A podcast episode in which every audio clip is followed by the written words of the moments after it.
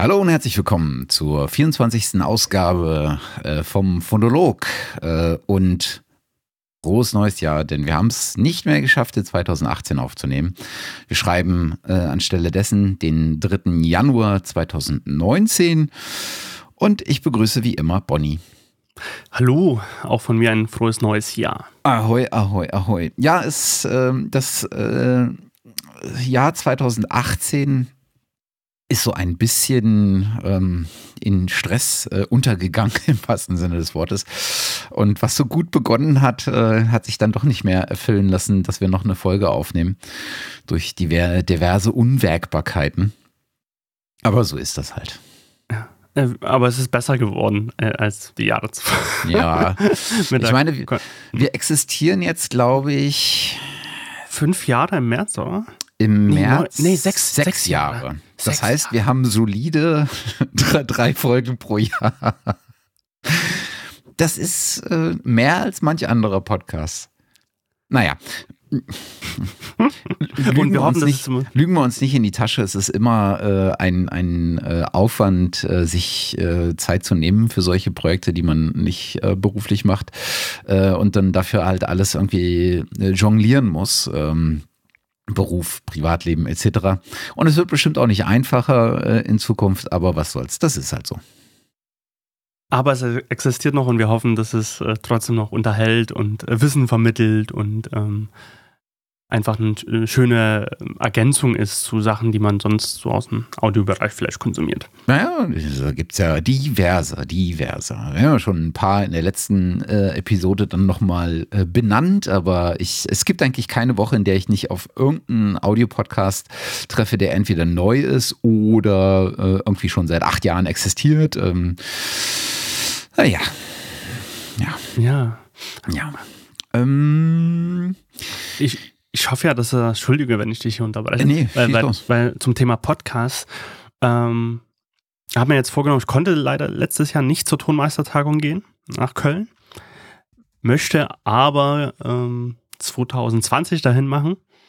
Und ich habe mir jetzt neulich mal von, äh, vom CCC-Kongress in Leipzig war da ja jetzt die letzten Tage, letzte Woche und war, höre mir gerade so die ganzen Vorträge durch, äh, zum Teil, die mich da halt dann so interessieren oder halt als Audio. Ich würde mir halt auch wünschen, dass es bei solchen Audiokonferenzen, zum, auch zumindest bei der Tonmeistertagung zum Beispiel in Deutschland, das auch online äh, vielleicht äh, gestellt wird, damit man drauf zugreifen kann als außenstehende Person. vergiss es. Fände ich eigentlich ganz schön.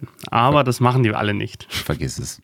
Wenn du dir anguckst, was die, was diese Konferenzen, wie diese Konferenzen organisiert sind, ähm, dann ist, spricht schon, sprechen zwei Fakten dagegen. Da sind zum einen maßgeblich Leute, die außerordentlich sich bewusst darüber sind, ähm, wie Content Nutzung ähm, abzulaufen hat. Äh, und die meisten sind halt nach wie vor, glaube ich, stark in ihrem Agieren davon geprägt.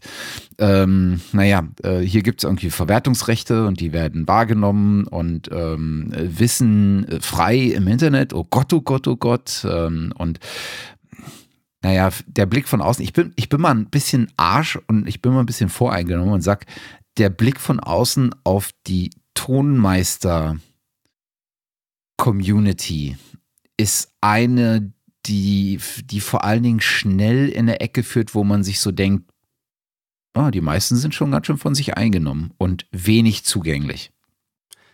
Ich meine, die Tonmeisterei ist, ist, eine, ist eine schwierige Ausbildung und das sind wirklich Experten in dem, was sie tun.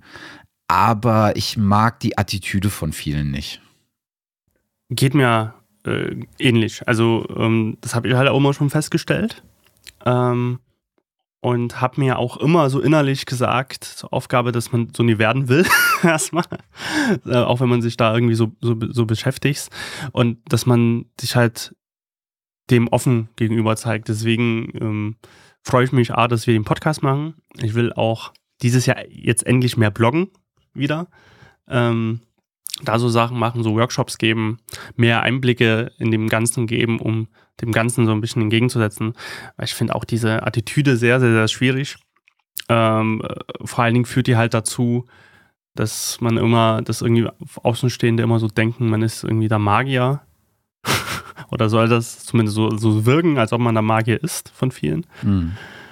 Und ich fände es aber halt schon in der Richtung, in der Sparte schon revolutionär, wenn man sowas machen würde. Ja, wenn man sagt, gut, wir haben die Veranstaltung, wir knallen jetzt x Vorträge jetzt einfach mal raus. Klar, das, das, das würde auch total, äh, das würde auch total taugen. Ne? Und es, ich meine, es gibt ein, ich, in dem Programm vom diesjährigen, ähm, von der diesjährigen Tourmeistertagung finde ich jetzt nicht so wahnsinnig viel äh, Spannendes. Ähm, also anders gesagt, ich finde viel Spannendes, aber ich finde, es ist auch viel einfach Humbug und irgendwie fünf Jahre zu spät. Ähm, aber gut, das ist, glaube ich, immer so. Aber was ich, ähm, was ich auch immer merkwürdig finde bei solchen Veranstaltungen ist, oder was ein Argument aus meiner Sicht dagegen ist, dass, ähm, die, dass es eine Wahrscheinlichkeit gibt oder dass es eine Hoffnung darauf gibt, dass äh, Vorträge, die da laufen, äh, online gestellt werden, ist einfach äh, auch, dass, das, dass die Thomas-Tagung ziemlich teuer ist. Also das, das, mhm. das Ticket. Und also es gibt da ein ähm, auch ein naja, ich will nicht sagen ein Verdienstinteresse. Klar muss, muss der Aufwand, der da betrieben wird, äh, auch bezahlt werden. Ähm, aber ich habe immer so ein bisschen das Gefühl, dass bei den meisten Kongressen, bei den meisten Konferenzen, die auch ordentlich Geld äh, kosten, in der Regel die Wahrscheinlichkeit eher zu Ungunsten einer freien Übertragung im Netz äh, stattfindet oder auch einer Aufzeichnung und äh, zur Verfügungstellung. Mm, ähm. Ja, ähm, sehe ich voll ein, aber es gibt ja auch das Gegenbeispiel. Ich meine mal, wenn du jetzt auf ein CCC-Kongress ja bist, zum Beispiel. Oder auch anderen. Ich meine mal, äh, würde ich jetzt direkt das Ticket jetzt auch nie günstig mit 180 Euro oder ähnliches betiteln. Ähnlich wie bei Republika und so. Klar gibt es Community-Tickets und sowas, ganz klar. Ähm, aber das ist ja jetzt auch nicht so, dass man für 30 Euro dort reinkommt und äh, sich nee. an Sachen, ähm, also das daran partizipieren kann. Also dementsprechend denke ich mir, okay, gut, ob der Preis dann immer noch so ein, weil am Ende gehst du ja auch auf so ein Kongress ja auch hin. Klar, du hörst, hast die In also den Input vortragsmäßig, aber du bist ja auch dort, ja, um dich mit den Leuten zu vernetzen. Das schaffst du ja auch nie vor YouTube direkt, so wenn du dir das dann anschaust. Übrigens, Kommando zurück. Äh, äh ich ich äh, muss mich korrigieren und behaupte das Gegenteil. Es ist nämlich gar nicht so teuer. Äh, oder? Warte mal, Warte ich mal, bin gerade auch. Ich bin nämlich gerade auf der ähm, auf der Ticket-Seite, die natürlich nicht mehr zugänglich ist, weil das, äh, weil es schon stattgefunden hat und versuche gerade herauszufinden, was das Ticket eigentlich kostet. Ich glaube nämlich, ich denke gerade an eine andere Veranstaltung, wo die Tickets ordentlich teuer sind. Aber in der äh, in der Pressemitteilung zum Ticketverkauf steht bloß drin, dass man als äh, Nicht-Mitglied äh, dennoch 120 Euro sparen kann, aber es steht nicht drin, wie viel das Ticket eigentlich kostet. Ach je, das ist hier wieder so, ein, so eine Stelle, die man am liebsten rausschneiden möchte. Was wir natürlich nicht tun. Wir tun, ach, wir haben unsere, unsere Meinung und das. ja. ist das so. Aber ähm, ich hätte ich würde die auch gerne mal. 130 Euro hat das Ticket, glaube ich, gekostet, oder?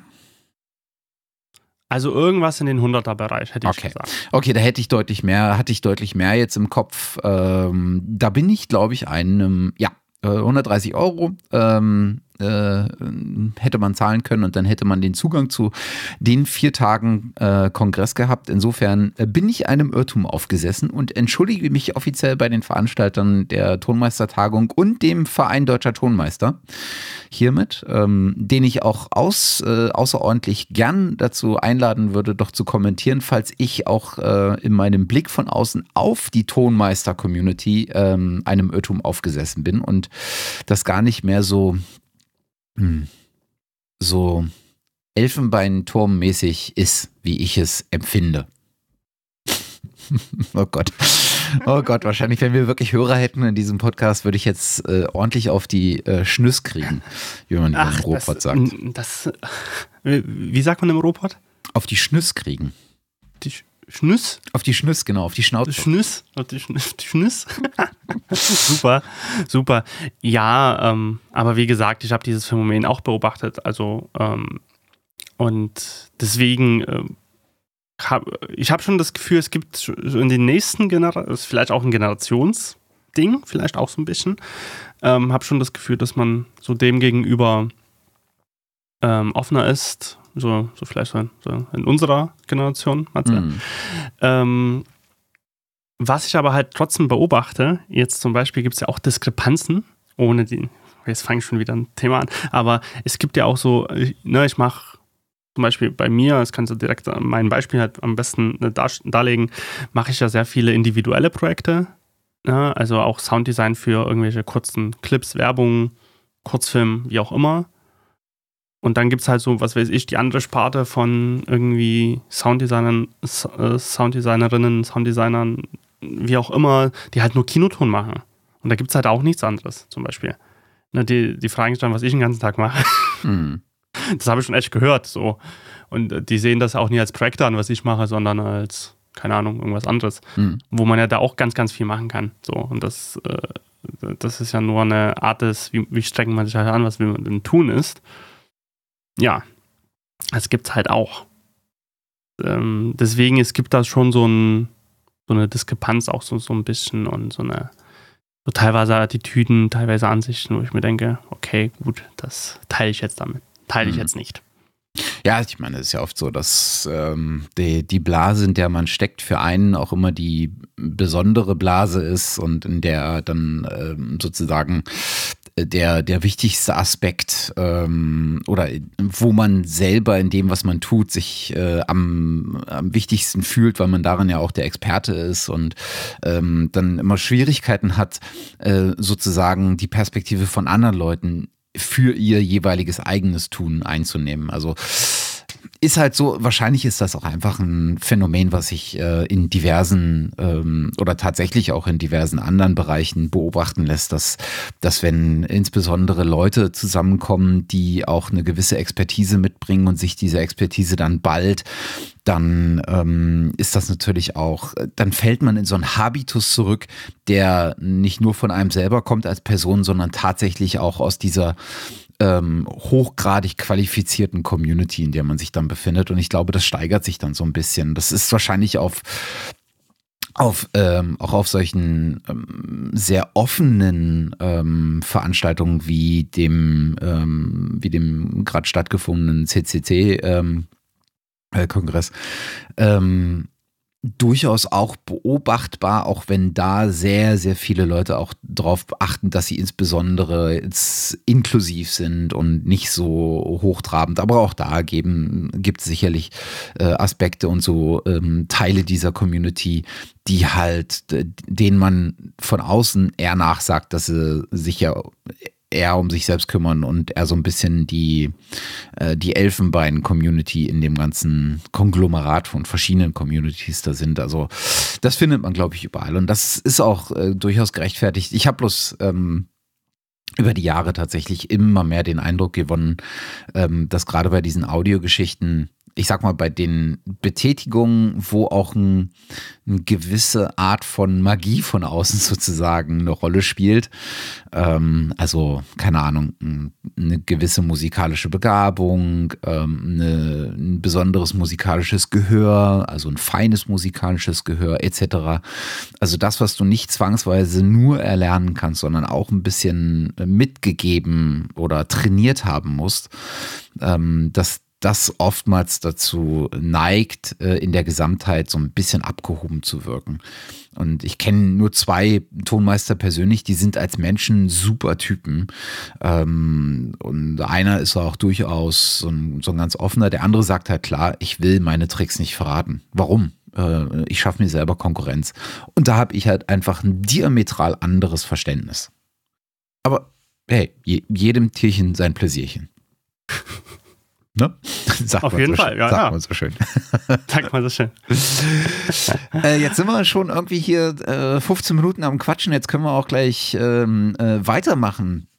Ähm, und zwar wüsste ich gern von dir, ähm, ob und was deine Pläne äh, für 2019 sind. Also jetzt gar nicht so konkret, ich will jetzt 13 Projekte in der Richtung machen, 13 Projekte in der Richtung, sondern gibt's so, hast du dir irgendwas vorgenommen, woran du arbeiten willst, was du mehr machen willst, weniger machen willst? Ja, äh, habe ich also diverse Dinge.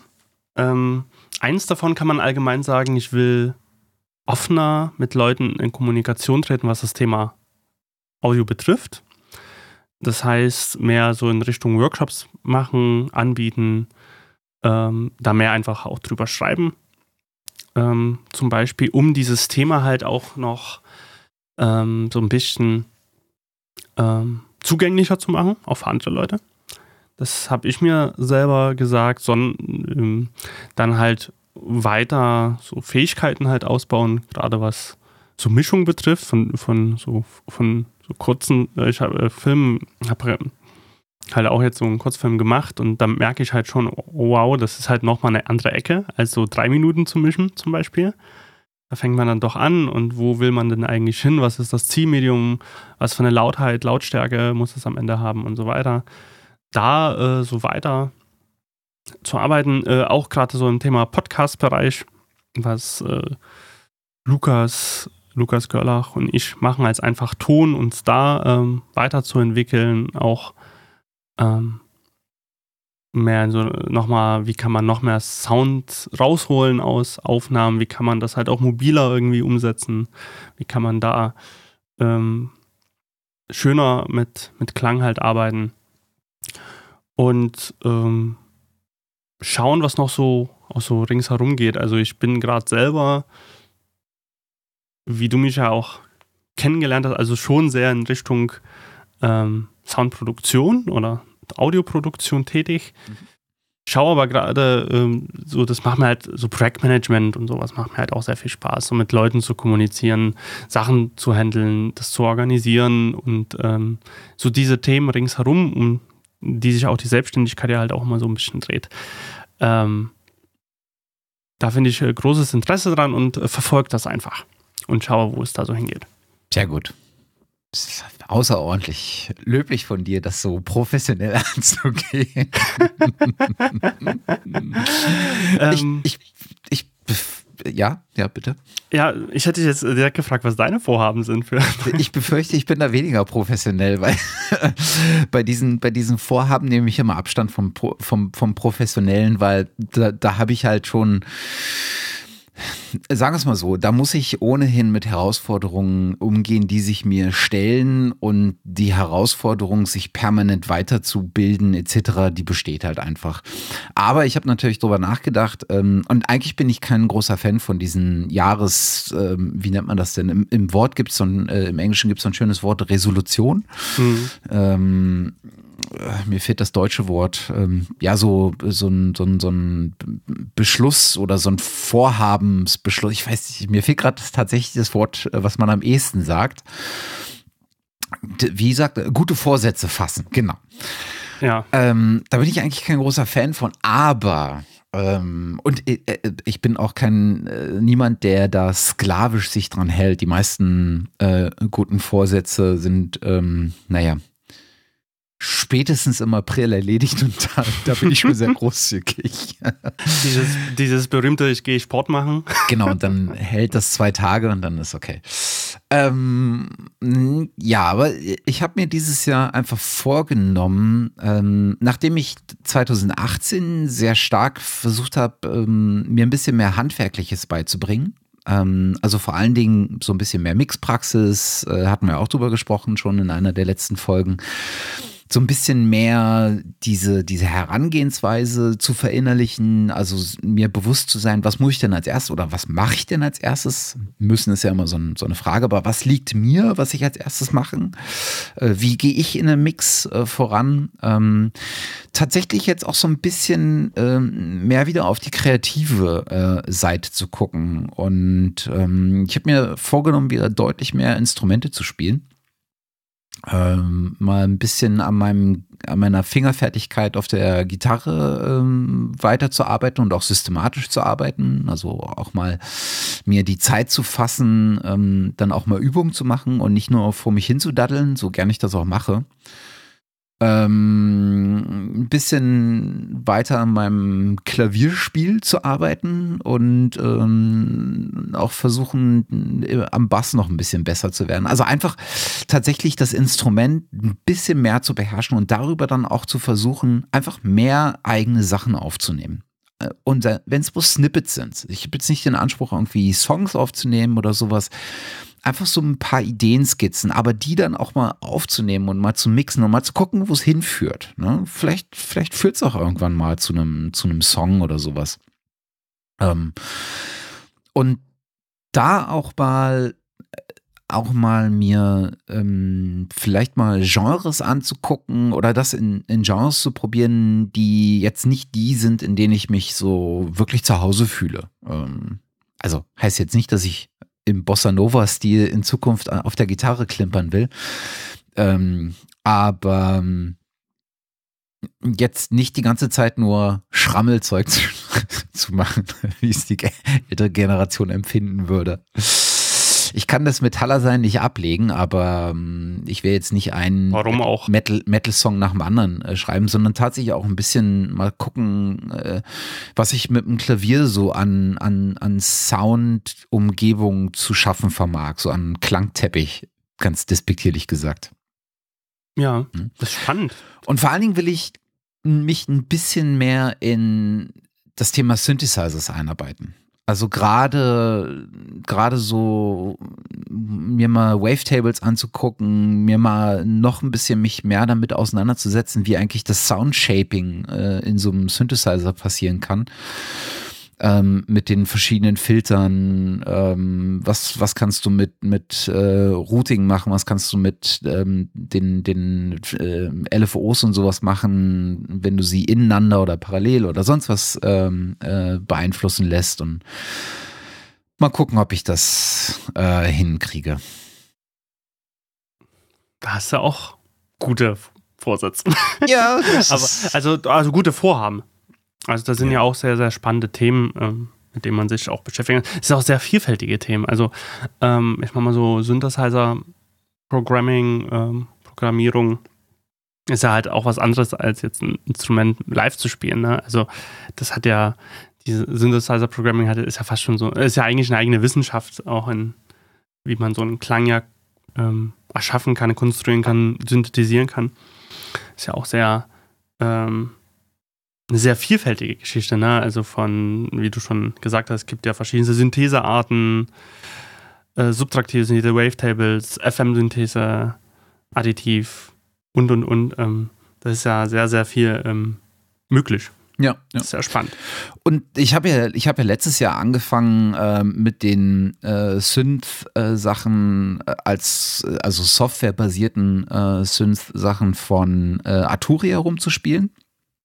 Ne, die haben ja diverse Emulationen von äh, Hardware-Synth, also alles, was man kennt. Vom äh, Jupiter 8, äh, Prophet, äh, die, die Moog-Sachen äh, emuliert, äh, DX7, äh, also die ganzen Klassiker ähm, alle als Software äh, vorliegen und haben dieses Jahr auch einen neuen ähm, Software-Synthesizer rausgebracht, Pigments, äh, jetzt relativ vor kurzem mhm. erschienen, vor einem Monat oder sowas. Also schon im letzten Jahr dann rausgebracht. Ähm, und das macht wahnsinnig viel Spaß, weil die, weil die Software einfach unfassbar gut ist. Ähm, die die äh, Jungs von Arturia ähm, äh, da ähm, zur Verfügung stellen. Und das ist alles nicht ganz billig, ähm, aber es gibt auch so Sammlungen, so Analog Lab, ähm, die haben dann schon so vorgefertigte Presets äh, von verschiedenen Synthesizern. Äh, die äh, IK Multimedia Synchrotron heißt das, glaube ich, ähm, ist auch eine sehr gut äh, gemachte, ist auch eine sehr gut gemachte Software-Synthesizer-Sammlung. Ähm, kann ich auch empfehlen. Und da gibt es einfach mittlerweile so viel Zeug, was so gut ist, ähm, hier über Massive oder sowas müssen wir jetzt nicht mehr reden. Ähm, mhm. das, ist, das ist halt irgendwie Standard seit vielen Jahren. Da bin ich auf die nächste, ähm, auf die nächste Iteration gespannt. Die kommt nämlich auch dieses Jahr, wenn ich das von mhm. Native Instruments richtig weiß. Ähm, also da, da gibt es einfach wahnsinnig viel Zeug, was man ausprobieren kann. Und ich mag auch einfach, wie mittlerweile äh, in diesen, in diesen Software-Remakes von klassischen Synthesizern, wie die äh, User-Interfaces aussehen und sowas. Da kann ich mich einfach dran erfreuen. Und das würde ich halt einfach gerne ein bisschen weiter vorantreiben, aber nicht nur rum, rumdaddeln, sondern dann tatsächlich versuchen, das auch kreativ zu kanalisieren und irgendwie mal in, in so Snippets oder Sounds zu gießen. Also Schön. Ne, bin, ne, bin, gespannt, was das rauskommt. Ja, eine Übung, die, die, eine Fingerübung, äh, die ich super fand, die mich total lange beschäftigt hat letztes Jahr, weil ich es aber auch nicht hingekriegt habe auf Anhieb, ist beispielsweise, äh, mittlerweile kennt so gut wie jeder ähm, die, äh, in, die Anfangsmelodie von, ach, jetzt, jetzt fehlt mir wieder der Name äh, wie heißt die äh, Kinder-Sci-Fi-Serie, äh, die jetzt in, in der dritten. Future, Futurama, nee, nee, Futurama, nee. Ähm, wie meinst du wahrscheinlich? Stranger nicht. Things. Ja, ja. Ähm, die Anfangssequenz, das Intro sozusagen, die Intro-Melodie ähm, von Stranger Things kennt, glaube ich, mittlerweile jeder. Ne? Die hat ja, sind ja so mehrere Synthesizer übereinander gelayert und die dann dieses Melodiebett machen äh, ursprünglich von Michael Stein und äh, Kyle Dixon, äh, die ja eigentlich eine Band zusammen haben, eine Elektroband, äh, Survive nennt die sich, glaube ich. Ähm, von denen kommt äh, der ganze Soundtrack dazu und die haben auch die, diese ähm, Intro-Melodie gemacht. Und das einfach mal nachzubauen, das hat mich, das hat mir so viel Spaß gemacht, dass es unf dass ich damit echt stundenlang beschäftigen konnte auch so rauszuarbeiten, was für Chords sind denn da gespielt, wie haben sie es gespielt, haben sie das selber gespielt oder ist da irgendwie ein Arpeggiator oder sowas dahinter? Und ähm, das war irgendwie auch eine coole Art, sich diesem Ganzen zu, ähm, zu nähern. Und mittlerweile habe ich das tatsächlich, ähm, mache ich das ganz, ganz oft, dass ich sozusagen Sound für mich entdecke, einfach indem ich versuche, den Sound nachzubilden, der irgendwie in Sachen, die ich gerne höre, ähm, vorkommt. Ne? Blade Runner Soundtrack von äh, Vangelis. Wie großartig ist von Vangelis? Ich glaube ja. Ähm, äh, wie großartig ist dieser Soundtrack? Wie großartig ist der, ist der, äh, ist der Sound da drauf, der damals natürlich entstanden ist mit den Originalgeräten, aber und da einfach sich mal so einen Track rauszunehmen und zu gucken, ob ich den Sound so hingebogen äh, bekomme, dass er ähnlich klingt, das, das ist irgendwie das, was wirklich Spaß macht. Und das ist irgendwie auch das, was dann nicht so anstrengend ist, wenn du erst um elf dazu kommst, dich nochmal eine Stunde hinzusetzen, bevor du schlafen gehst. Mhm. Na, weil dann ist kreativ jetzt auch nicht mehr so unfassbar viel zu holen bei den meisten Leuten, äh, weil der Tag dann seinen Zoll irgendwie fordert, gefordert hat oder fordert. Äh, aber das, ist, das macht irgendwie wahnsinnig viel Spaß. Toll, jetzt habe ich so viel Name-Dropping gemacht, dass ich Probleme habe, die Shownotes zu vervollständigen. Nun gut. Jetzt schon eine vier, äh, vier Seiten lange Shownote-Liste. Ja, ja wenn, wenn was fehlt, aber das ist ja auch voll äh, Wissensschatz äh, und voll auch so ein kleines Wiki, was ja der Podcast, äh, wie ich finde, auch ist. Und ja. da, das ist doch schön. Also ich ähm, finde es auch immer wieder gut, wenn, wenn man so umfangreiche Shownotes hat, ähm, wo man einfach Sachen nachschlagen kann. Und man weiß, dass halt dass, dass man da ist und man kann das dann irgendwie kopieren oder wie auch immer. Ja. Ähm, das ist schon sehr schön. Schön, das äh, klingt gut. Ja, Klingt mal gucken. Ich, ich, meine, ähm, ich weiß nicht, ob wir es schon mal erwähnt haben. Ich bekomme ja, oder wir als Familie bekommen ja jetzt auch nochmal Nachwuchs im Januar. Das heißt, das wird also alles unter, immer unter dem Licht. Äh, es gibt noch irgendwie tausend andere Dinge, die gemacht werden müssen. Ähm, mal gucken, wie viel Zeit am Ende überbleibt. Aber wenn ich am Ende irgendwie des Jahres mit so fünf Skizzen, die mir auch wirklich gut gefallen und den ich was abgewinnen kann mit einem Sound, mit dem ich zufrieden bin und vielleicht sogar ähm, mit dem, was ich gespielt habe, zufrieden bin, dann denke ich, ist das ein Ergebnis, wo ich sagen würde, ja, das hat sich gelohnt. Also schauen wir Schön. mal. Cool. Jo, ähm, hatten, Über was wollen wir heute reden? Äh, genau. Entschuldigung, jetzt bin, ich ja, jetzt bin ich ja voll ins Wort gefallen. Nein, alles ich dachte, gut. du machst eine kurze Pause. ja, ich habe ich hab überlegt, äh, ich hätte eine kurze Pause machen sollen. Das gehört sich ja so, dass man anstelle, ähm, sagt man einfach mal kurz den Mund hält, aber das fällt mir immer nicht so leicht. Ähm, insofern hatte ich überlegt, wie ich jetzt den Übergang baue. Denn wir hatten vorher überlegt, ähm, worüber wir uns vielleicht unterhalten können. So halbherzig überlegt. Ähm, und ähm, eins der Themen, was du mitgebracht hattest, schien mir ganz gut zu passen, weil es auch mich 2018 häufiger mal beschäftigt hat. Und zwar das Thema ähm, Produktion. Ähm, du hattest es so ein bisschen unter dem, unter der, unter dem Blickwinkel Podcast-Produktion ähm, ähm, äh, aufgeführt. Ähm, ich würde es tatsächlich noch einen Schritt weiter ähm, nehmen, weil ich hatte jetzt tatsächlich auch letztes Jahr so einige Sachen, äh, die nicht nur Podcast ähm, äh, induziert sind, ähm, wo ich halt tatsächlich auch am Ende mal gedacht habe, so irgendwie war das jetzt nicht sauber oder irgendwie müsste ich dann nochmal dran arbeiten, dass ich mir dann doch irgendwie einen besseren Workflow für äh, eine Produktion dieser Art äh, überlege. Insofern fand ich das ganz spannend ähm, und dachte so, jo, lass uns das heute mal machen. Äh, wie, wie kamst du denn drauf? Oder was hattest du im äh, Kopf, als du das aufgeschrieben hast? Ähm, wie kam ich denn drauf? Also ich, ich finde grundsätzlich ja, was wir auch schon mal gemacht haben, so ja Prozesse sehr spannend oder immer spannender. Wo ich äh, früher gedacht habe, äh, was, ja, ob ich überhaupt einen Prozess hatte, finde ich heute habe ich immer mehr Prozesse in den Sachen, die ich mache. Ja. Oder zumindest gebe ich mir immer mehr Mühe, dass es da welche sind. Prozess-Overkill. Ja, das ist Prozess aber auch so ein Ph- Phänomen. Wenn alles prozessiert ist, dann äh, ist immer die Frage, ob du dich nicht in, der, in dem Management der Prozesse mehr tot machst, als wenn du einfach nur die Arbeit erledigen würdest. To- äh, to total. Ja. Ähm, aber ich finde, also ich bin jetzt nicht dabei, alles tot zu prozessieren, ähm, aber so einige Sachen finde ich ja doch ganz gut. Ne? Wenn man so eine Schrittfolge hat, sowas Handwerkliches, wo man weiß, okay, gut, wenn ich das mache, kann ich schon erstmal sicher sein, habe ich erstmal ein Ergebnis. Mhm. Und je nachdem, wie ich das dann, dann angehe und wie spontan ich halt reagieren kann ähm, auf äh, unbestimmte Sachen, die auftreten, umso besser wird ja mein Ergebnis. Mhm. Ähm, und äh, Produktion ist ja halt zum Beispiel so ein Prozess. Also zum Beispiel habe ich mir die Frage gestellt, ist es nicht vielleicht eine spannende Geschichte allgemein zu sagen, okay, gut, äh, Thema Podcast, wie, wie, wie entsteht dieser Podcast, den man dann so hört am Ende?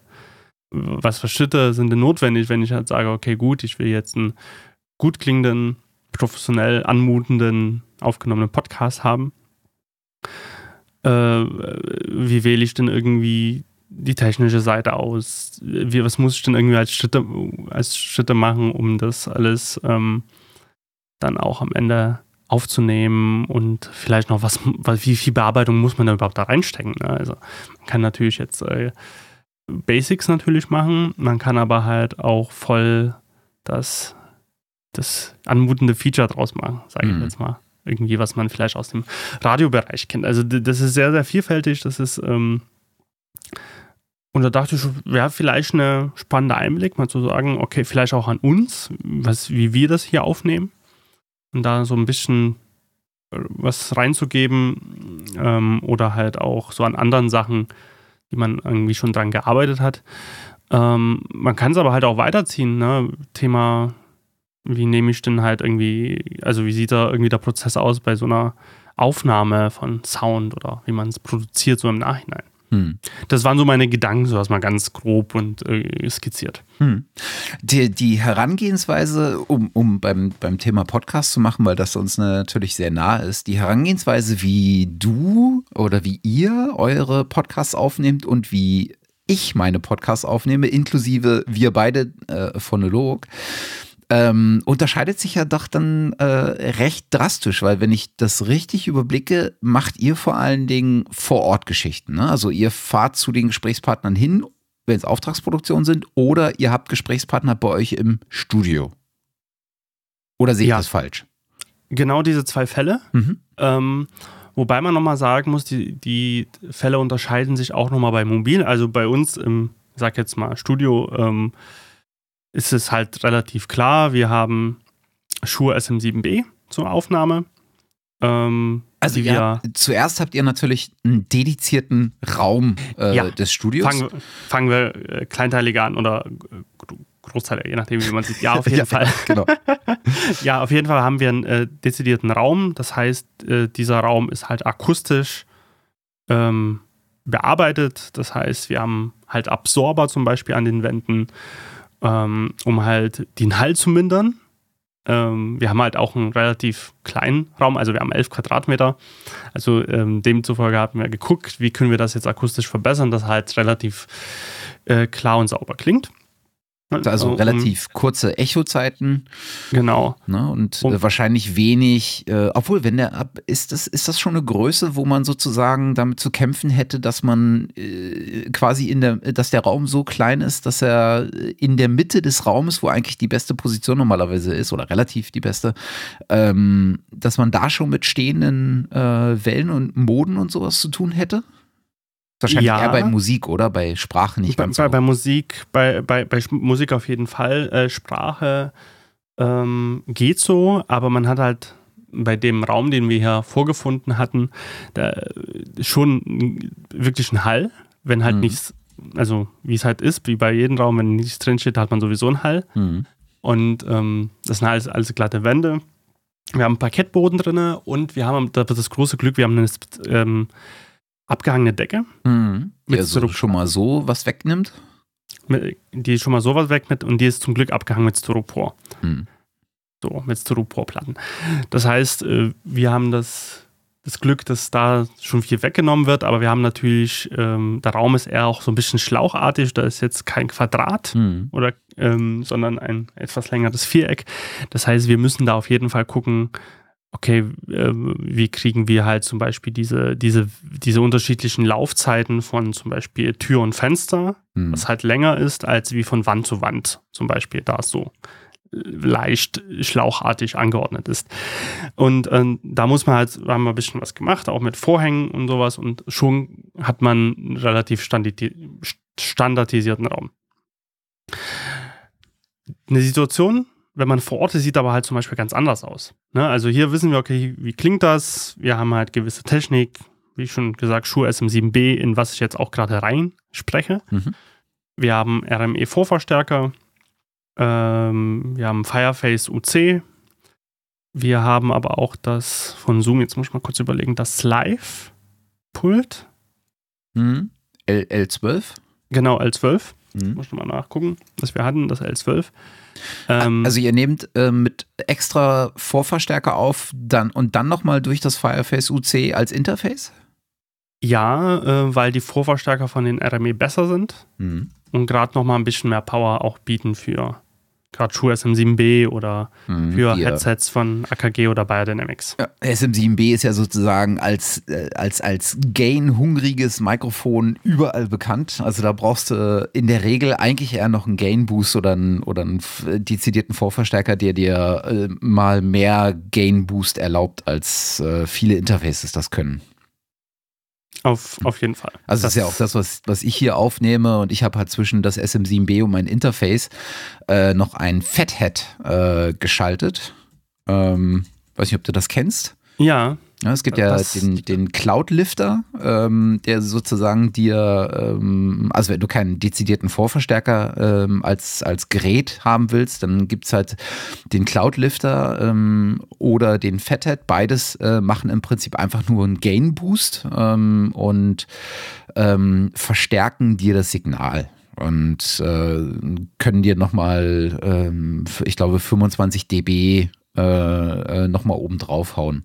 Und damit kommst du auch bei dem SM7B gut hin, während äh, wenn ich das direkt über mein Interface ähm, äh, ziehen würde, ähm, ich dann das Mikrofon extrem aufdrehen müsste. Also im Prinzip fast auf voll aufgedreht. Und was du damit machst, ist, du erhöhst natürlich oder zu, du ziehst auch den äh, Rauschpegel mit hoch. Äh, und das SM7B ist relativ rauscharm, aber wenn du es voll aufziehst, dann ähm, hast du auch äh, Rauschen drauf. ja, dann ist halt auch vorbei oder beziehungsweise man hat dann zu kämpfen, dass man in der Post das rausbekommen muss. Genau. Und dazu nutze Ähm. ich halt so einen Triton Fathead, weil der Cloudlifter kostet in der kleinen Variante irgendwie 160 äh, Euro und der äh, Triton Audio Fathead kostet irgendwie 65. Und äh, das ist super. Liegt äh, oder steht auch auf meiner Einkaufsliste für Ja. dieses Jahr. Kann ich nur empfehlen. Kann ich nur empfehlen. Ja. Wir brauchen natürlich dann gleich drei Stück immer. Ja, aber Ja, das, das spricht ja für den Preis, ne? Das spricht äh, für den Preis auf jeden Fall und ähm, wenn man da auf, äh, was gewinnen kann an, ähm, an Qualität und Gain, warum auch unbedingt. Ja. So. Zur Situation vor Ort, die sieht ein bisschen, die, ist, die kann sehr unterschiedlich sein. Ne? Also wir wissen, also wenn wir zum Beispiel in einem, einem Unternehmen sind, die halt schon verschiedene Räume haben, die Räume können ja ganz unterschiedlich klingen. Meistens äh, zu 99 Prozent sind die ja auch eh nicht akustisch unbedingt bearbeitet in irgendeiner Form, sondern man hat dann doch irgendwie mit Hall zu kämpfen und ähnliches oder Lautstärken, Einflüsse von außen. Das heißt, wir müssen da immer gucken, wie kann man das halt managen. Mhm. Ähm, da eignen sich zum Beispiel, finden wir halt immer noch Headsets halt zum Beispiel ganz, ganz gut. Ähm, das hat halt den Vorteil, man kann halt ähm, direkt an, an der Person ein Headset dranbringen und somit hat man äh, ähm, die Situation vermieden, dass die sich zum Beispiel wegdrehen.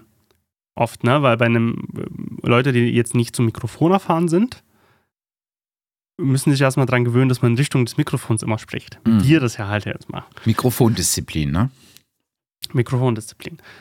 Ähm, das Ding ist, man will aber halt auch nicht die Leute dann ständig ermahnen, wenn die gerade im Redefluss sind und erzählen, hey, geh mal ins Mikrofon, geh mal ins Mikrofon. Da eignen sich halt zum Beispiel Headsets erstmal ganz gut, grundsätzlich. Ja. Und ähm, Headsets können zum Beispiel, in, je nachdem, wenn sie halt näher an der Person dran sind, als wie äh, ein Mikrofon, ähm, was so dasteht auf einem Tisch, ähm, können die auch ähm, gewissen Teil auch den Hall schon mal, also den kann man dann immer noch- noch hören, aber auch zu einem, äh, das Risiko ähm, wird minimiert halt, der Hallbildung, weil man halt diesen Mikrofonabstand ähm, immer gleich hat Mhm. und immer auch einen ganz kleinen Mikrofonabstand hat. Also was du da in der, in der Regel nutzt, ist ja der Nahbesprechungseffekt. Ne? Also dass das Signal, was direkt am Mikro dran ist, äh, so stark aufgenommen wird, dass Signale, die von weiter weg kommen, sprich also das, was dann zurückgeworfen wird als Hall, dann nicht mehr in der Aufzeichnung landen oder weniger in der Aufzeichnung landen und weniger wahrnehmbar sind. Auf jeden Fall. Das ist halt ähm, ein Punkt, äh, wo man ähm, einhaken kann und sagen kann, gut, wir müssen eine andere Technik wählen, um dort äh, bessere Ergebnisse zu erzielen. Wenn man natürlich ähm, einen Raum hat, der schon dezidierter ist, um, beziehungsweise oder dezidierter ist, beziehungsweise vielleicht schon hallarmer gebaut ist, durch verschiedenste Böden, Wände, Gegenstände, Couches, die halt drin sind, hat man schon sowieso ein ähm, besseres akustisches Setting. Ganz wild wird es, sage ich mal, wenn man draußen, also wirklich outdoor unterwegs ist. Mhm. Äh, warte, lass uns noch kurz beim, beim Indoor bleiben. Äh, weil da, da hatte ich tatsächlich ein, äh, eines der, der äh, Aufzeichnungen, die ich im vergangenen Jahr hatte, äh, waren tatsächlich so eine, ähm, so eine Albtraum-Umgebung. Kahles Büro, kahle Wände, viel Fensterfläche. Ähm, zwar Teppich, aber nur so ein ganz, ganz, ganz dünner Teppich. Ähm, also es war fürchterlich. Du hast, selbst wenn du da drin telefonierst, hast du so viel, äh, so viel Hall, dass du, äh, das ist unangenehm. Das ist sehr unangenehm, da drin zu arbeiten. Und wir mussten da aber aufzeichnen. Es ging nicht anders. Es war kein anderer Raum frei und der, der noch frei gewesen wäre, wäre das gleiche in grün gewesen, bloß noch viel, viel größer.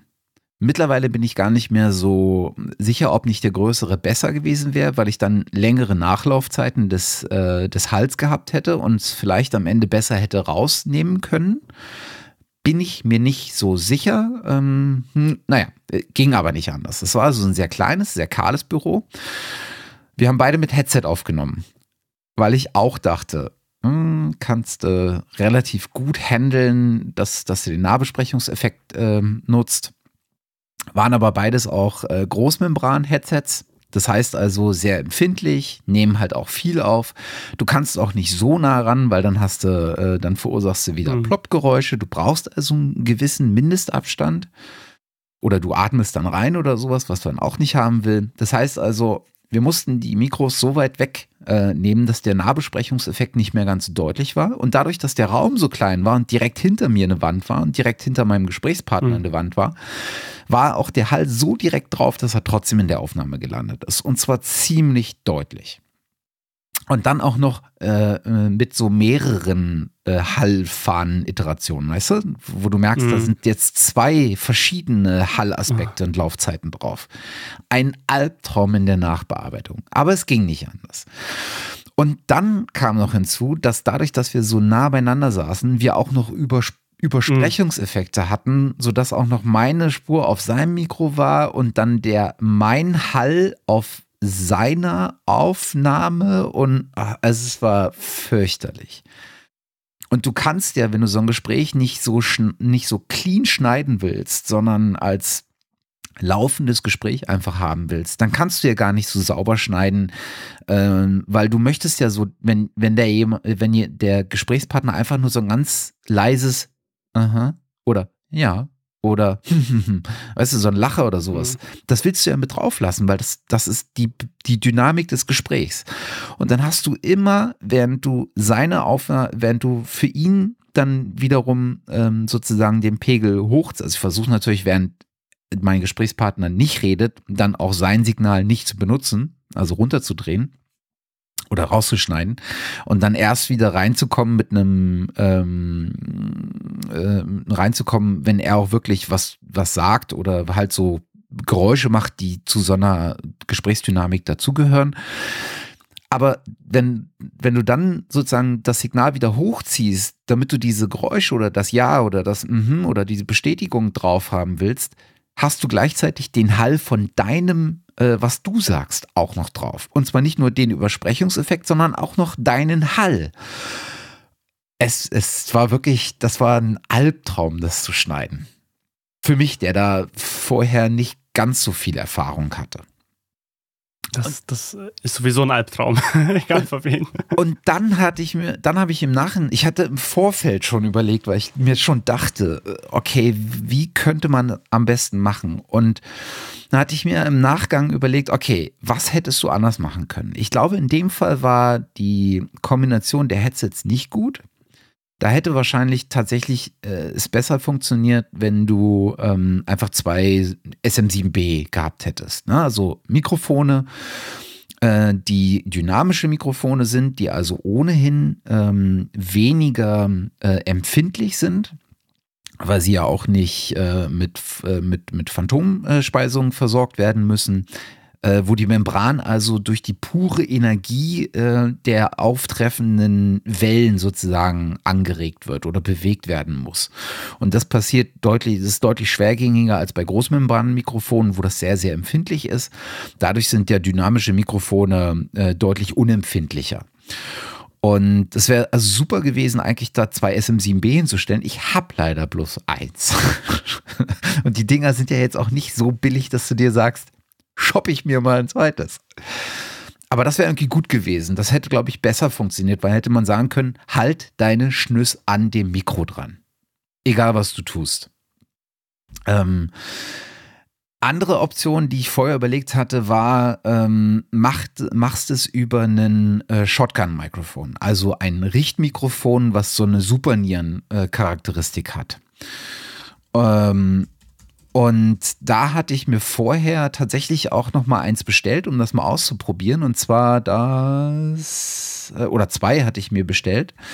Und zwar das äh, Röde NT 2 oder 3, bin ich mir gerade nicht sicher. Ich glaube, ich hatte das 2, weil das eine weil das eine ganz gute äh, Preis-Leistungs-Kombination hat. Das, das 3 ist, glaube ich, das wirklich teure. Ähm, und das 4 war mir auch noch zu teuer. Das wäre ein bisschen besser gewesen. Ähm, aber das 2 hat so einen guten, ganz guten Preis-Leistungsschnitt. Ja, das kostet so um die 200, äh, wenn ich mich nicht täusche. Und parallel dazu hatte ich mir das Sennheiser MKE 600, glaube ich, kommen lassen. Und dann hatte ich damit rumgespielt und hatte aber gemerkt, dass das NT2 für mich irgendwie, dass mich der äh, Rauschpegel stört. Also das, das, das, der, das Eigenrauschverhalten des Mikrofons. Das ist nicht besonders laut, aber irgendwie, irgendwie hatte ich das Gefühl, das passt mir nicht so. Und das MKE, ähm, ich weiß gar nicht, was mich daran störte. Auf jeden Fall habe ich das bei mir zu Hause hier ausprobiert und das ist auch ein relativ kahler Raum, in dem ich aufnehme. Und mir kommt eigentlich nur zugute, dass das, dass das SM7B relativ unempfindlich ist, weswegen ich hier aufnehmen kann. Und da hatte ich das ausprobiert und habe auch gemerkt, dass das jetzt auch nicht so super funktioniert. Ähm, ich hatte das relativ dicht gestellt, also ist so der Abstand vom, von der Soundquelle, also Mund zum Mikro, so 50 Zentimeter oder sowas äh, betragen hat. Und damit kannst du mit so einer Superniere schon sehr, sehr gezielt auf den Mund zeigen und nimmst auch ein sehr, sehr deutliches Signal auf. Aber dadurch, dass der Raum so klein war und direkt dahinter die Wand war, hatte ich trotzdem Reverb drauf. Und dann das Ergebnis und dann dafür aber mit zwei Mikrofonen nochmal 400 Euro irgendwie, das wollte ich dann doch nicht. Und dann habe ich in den sauren Apfel gebissen und habe gesagt, okay, dann versuchen wir es über die, äh, über die ähm, Hörsprechkombination, also diese Headsets. Und ähm, naja, am Ende blieb mir nur das in Postpro versuch, zu versuchen, einigermaßen in den Griff zu kriegen, was so leidlich geworden ist. Hm. Ja, was Monolog, Entschuldigung. Alles gut. also ich habe es dann, ich dann in, in der Postpro versucht, äh, mit einem mit D-Reverb-Plugin äh, zu machen. Ähm, und da habe ich mit, äh, mit zwei äh, Geschichten eigentlich eine ganz gute äh, Erfahrung. Das ist äh, zum einen ähm, das ähm, de, das D-Reverb-Plugin von Isotope äh, aus der RX-Edition, äh, also deren Audio Repair Suite sozusagen. Mhm. Und ähm, das zweite ist für, äh, beziehungsweise, äh, genau, äh, das zweite ist von Aiken Digital. Ah, ja. Akin Digital äh, Deverberate äh, ist auch, macht auch ganz gute äh, Erfolge. Womit ich überhaupt nicht zufrieden war, war D-Reverb Plus, äh, SPL D-Reverb äh, Plus, ähm, was über Plugin Alliance ähm, vertrieben wird. Das kann ich jetzt nicht so empfehlen. Äh, aber mit Isotope, die Reverb und die Reverb, äh, Deverberate äh, von Icon, äh, Aiken äh, Digital, äh, das funktioniert ganz gut. Ähm, und dann halt Rausch entfernen über äh, die Noise äh, von, von Isotope. Äh, oder womit ich auch ganz zufrieden bin, ist äh, Brüsfree, also rauschfrei von Klevgrant. Den Schweden, die ganz nette Sachen machen. Ja, und das in Zusammenarbeit mit ein bisschen Kompressor, mit ein bisschen ähm, versuchen über ähm, das Signal zu gaten, ähm, da noch ein bisschen Reverb wegzunehmen, hat dann so einigermaßen funktioniert, aber alles nicht optimal. Alles halt echt unsere Übersprechung. Also in dieser Kombination, wie du das gerade so schilderst, ist es echt problematisch. Ja. Ja. ja. Das ist, ja, ist nie einfach. Und ich habe noch ein dramatisches Beispiel, ähm, an das ich mich äh, hinten dranhängen kann, äh, wenn du ähm, äh, deine Ausführungen abgeschlossen hast zum Thema Aufnahmen außen. Da habe ich dich ja auch mit involviert. Ja. Aufnahmen außen ist nicht einfach. Schieß los. Aufnahmen außen, also ähm, das, das Problem ist ja so die, die unberechenbarste Geschichte, die man haben kann. Das heißt, man geht irgendwo raus, auf die Straße, aufs Land, wo auch immer, und dann will man Sound aufnehmen. das halt Ton aus Sprache aufnehmen. Ähm, das, hatten, das hatten wir dieses Jahr. Wir waren das letzte Mal schon erzählt beim Blasmusikfestival in Bad Schlema, wo wir verschiedenste Musiken draußen aufgezeichnet haben für einen Podcast, für eine kleine Audiogeschichte. Klingt irgendwie sehr altbacken, ist aber äh, total das Teil, so ein Festival irgendwie so ein bisschen so Dorfstyle, sage ich jetzt mal, aber so diesen Festzelt. Auf der anderen Seite spielen da Kapellen aus der ganzen Welt, auch aus Kolumbien und keine Ahnung. Also musikalisch sehr vielfältig, sehr spannend. Ähm, und wir haben gesagt, gut, wir wollen Sprache draußen aufnehmen, wir wollen von der Musik, die hatten so einen Umzug innerhalb der Stadt gemacht, das auch aufnehmen. Uh, so. Und ähm, da ist es halt die Kunst zu sagen, okay, gut, wie können wir irgendwie das alles sehr sauber aufnehmen, aber halt, aber halt auch nachbearbeitbar. Und ähm, da eignet sich natürlich erstmal so grundsätzlich ein Richtrohrmikrofon oder NTG3 zum Beispiel. Das wiederum ist ein tolles äh, Mikrofon, also deutlich besser als das 2 äh, und 4. Da ist schon nochmal ein bisschen mehr Luft nach oben. Und ähm, da, das kann man sehr, sehr gut verwenden, ähm, um halt gerichtete Aufnahmen zu machen von Sprache jetzt zum Beispiel. Ähm, man kann das halt auf eine Angel packen, eine Mikrofonangel mit einem Windkorb dran und einem Fe Windfell. Das heißt, man kann ähm, somit halt auch äh, Windgeräusche und Außengeräusche so, so, so dämpfen, weil na, Windgeräusche ist halt auch so ein bisschen die Qual bei, bei Soundaufnahmen. Man kann es halt auch mit RX halt so ein bisschen mittlerweile auch entfernen, aber man nimmt halt immer was weg ja. von der. Und wo, manchmal deutlich. Und manchmal deutlich. Also wir hatten das bei dem Fall, den du mir gegeben hast. Ähm, da hatte man halt das, äh, die Schwierigkeit mit so Wind und ja, du merkst an dem Ergebnis halt auch, dass, also man kann das schon entfernen, aber das geht halt immer mit, mit ein, dass man irgendwie die Stimme echt krass beschneiden muss an Frequenzen und ähm, um da überhaupt was rauszuholen. Ja. Ähm, und dann ist musikalisch, ähm, also wir hatten auch ein Zoom H, zwei Zoom H6 mit. Wir schaffen uns gerade aber noch was anderes an, und zwar ein Sound Device, ein Mix Pre 6. Das ist so ein Gerät, was du sozusagen oben auf die genau. auf eine Kamera auch mit drauf machen kannst oder auf ein Stativ, ne, was so ein, so ein Clip, Clip hat. Ja, also das ist. Mix Pre ähm, 6 oder Mix Pre 3? Also das äh, Mix Pre 6 ist eigentlich ganz gut. Mhm. Ähm, weil das ist halt, was kann man auf eine Kamera klippen, ist aber eigentlich auch ähm, komplett super geeignet für alle anderen möglichen Aufnahmen. Das heißt, man kann ihn auch als Standalone Recorder nehmen für ähm, zum Beispiel Feed Recording Sachen. Damit geht das äh, super einher. Man kann aber auch Ambisonics mit einem Update, was entweder rauskommen ist oder bald kommt, äh, aufnehmen. Und es hat die beste, also äh, Sound Device hat echt super, super gute Vorverstärker, mit denen man zusammenarbeiten kann.